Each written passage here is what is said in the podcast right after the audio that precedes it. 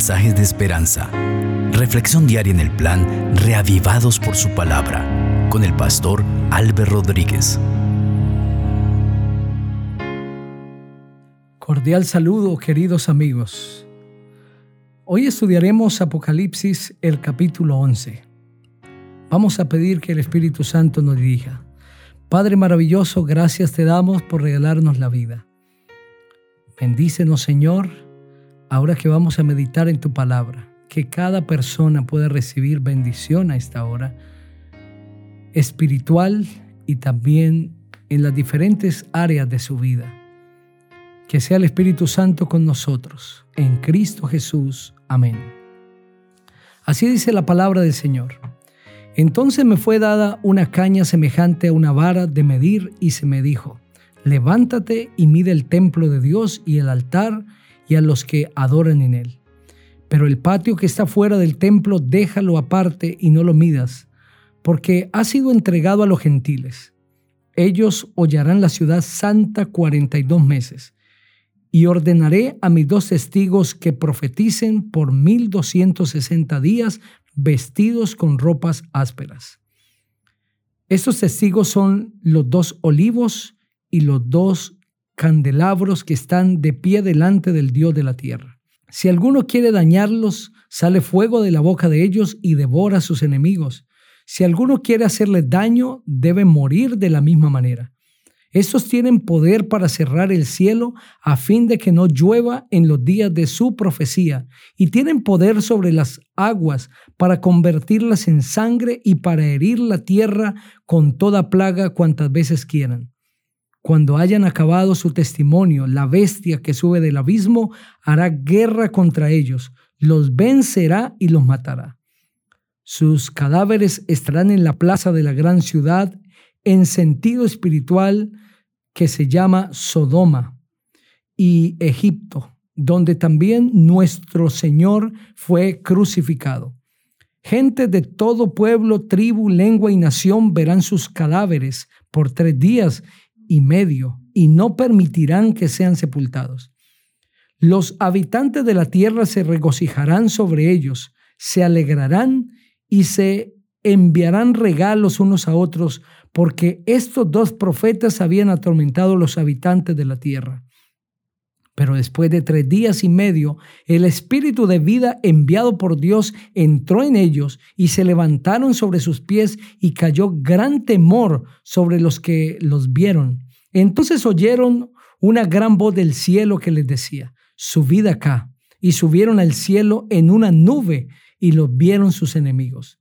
En aquella hora hubo un gran terremoto y la décima parte de la ciudad se derrumbó por el terremoto murieron siete mil hombres. Los demás se atemorizaron y dieron gloria al Dios del cielo. El segundo ay pasó. He aquí que el tercer ay viene pronto. El séptimo ángel tocó la trompeta y hubo grandes voces en el cielo que decían, los reinos del mundo han venido a ser de nuestro Señor y de su Cristo, y Él reinará por los siglos de los siglos. Los veinticuatro ancianos que estaban sentados en sus tronos delante de Dios se postraron sobre sus rostros y adoraron a Dios, diciendo, Te damos gracias, Señor Dios Todopoderoso, el que eres, que eras y que has de venir, porque has tomado tu gran poder y has reinado. Las naciones se airaron y tu ira ha venido el tiempo de juzgar a los muertos, de dar el galardón a tus siervos los profetas, a los santos y a los que temen tu nombre, a los pequeños y a los grandes, y de destruir a los que destruyen la tierra. El templo de Dios fue abierto en el cielo, y el arca de su pacto se dejó ver en el templo. Hubo relámpagos, voces, truenos, un terremoto y granizo grande. Amén.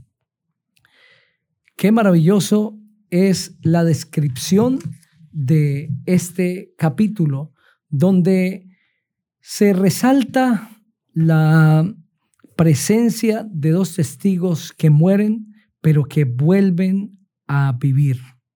Para entender ese capítulo debemos ir al Antiguo Testamento donde están ancladas las profecías de ese capítulo. Y es justamente en el tiempo de dos profetas, Ezequiel y Zacarías.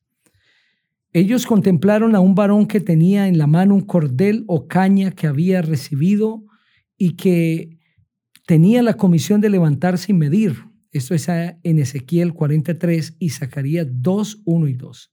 En el momento de darles la visión a Ezequiel, el templo y la ciudad de Jerusalén estaban en ruinas y la posibilidad de su restauración parecía muy remota. Nabucodonosor, rey de Babilonia, después de tomar la ciudad, había derribado sus muros y había destruido el templo, interrumpiendo así los ritos y la celebración del pueblo. Cuando Zacarías empezó a dar sus profecías también habían pasado unos años más y un pequeño remanente de cautivos había vuelto a Jerusalén, pero se encontraban desanimados porque los años iban pasando y el proyecto de la reconstrucción permanecía paralizado. Por lo tanto, el propósito de Dios al dar estos mensajes era infundir valor y ánimo a su pueblo, pues la medición del templo constituía una promesa de restauración. Los hebreos podían entender que si el Señor mismo, en el papel de ingeniero o arquitecto divino, estaba trazando planes para reconstruir, ellos deberían mantener la esperanza. Teniendo en cuenta este significado de estas visiones de Ezequiel y de Zacarías, nosotros debemos entender Apocalipsis 11, 1 y 2. Debemos preguntarnos si aquí también se está profetizando una restauración del templo.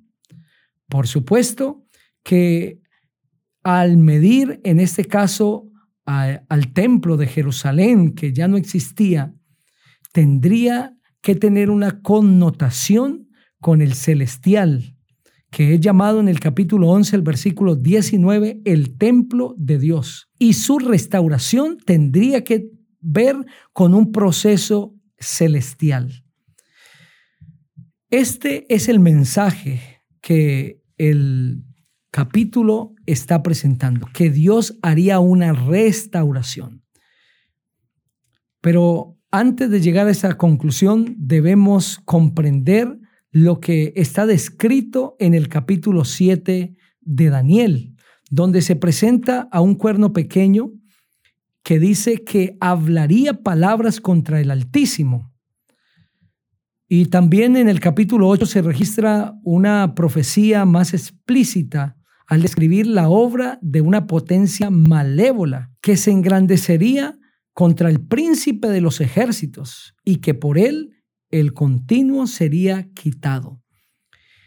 En el análisis de la profecía, de estas dos profecías, debemos comprender que lo que la Biblia está enseñando es que se levantaría un poder que atentaría contra la administración de Cristo en el santuario celestial. Es lo mismo que está describiendo Segunda de Tesalonicenses 2.4 cuando habla de que un poder se levantaría y que esto causaría una apostasía. Entonces, en ese marco hemos de entender el capítulo 11. Está hablando de una restauración, de una restauración en cuanto al ministerio de nuestro Señor Jesucristo. Ahora, ¿quiénes son los dos testigos que se describen a partir del versículo 3 y hasta el versículo 6. Hay quienes han interpretado que estos dos testigos podrían ser Elías y Moisés. Otros mencionan que podrían ser Elías y Eliseo, que fueron testigos que se opusieron a la apostasía de la antigua Jezabel.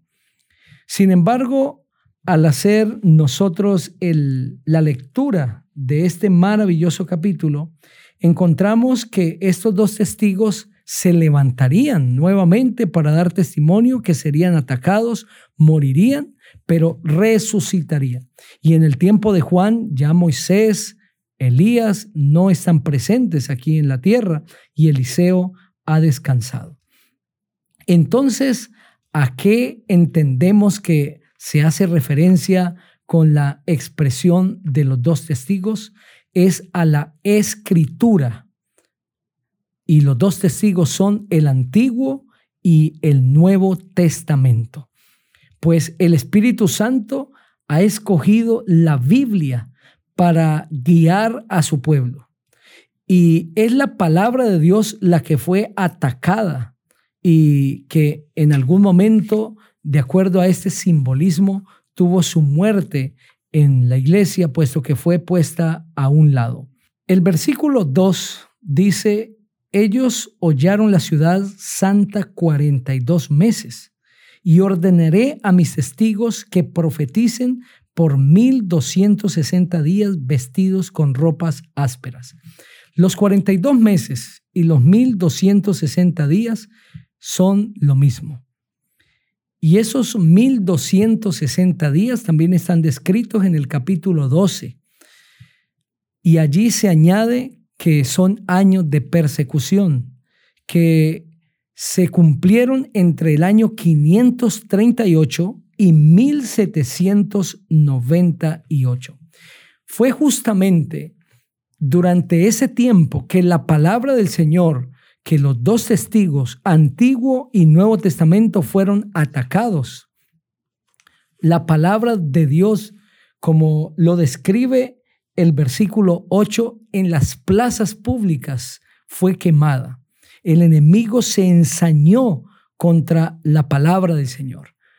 Pero aunque iba a haber una muerte en cuanto a la palabra de Dios, es decir, iba a ser quitada de en medio del pueblo y la gente no iba a poder estudiar el texto bíblico, pues así se describe en la historia durante esta época de 1260 años de persecución también llegaría un momento en que la palabra del Señor resurgiría.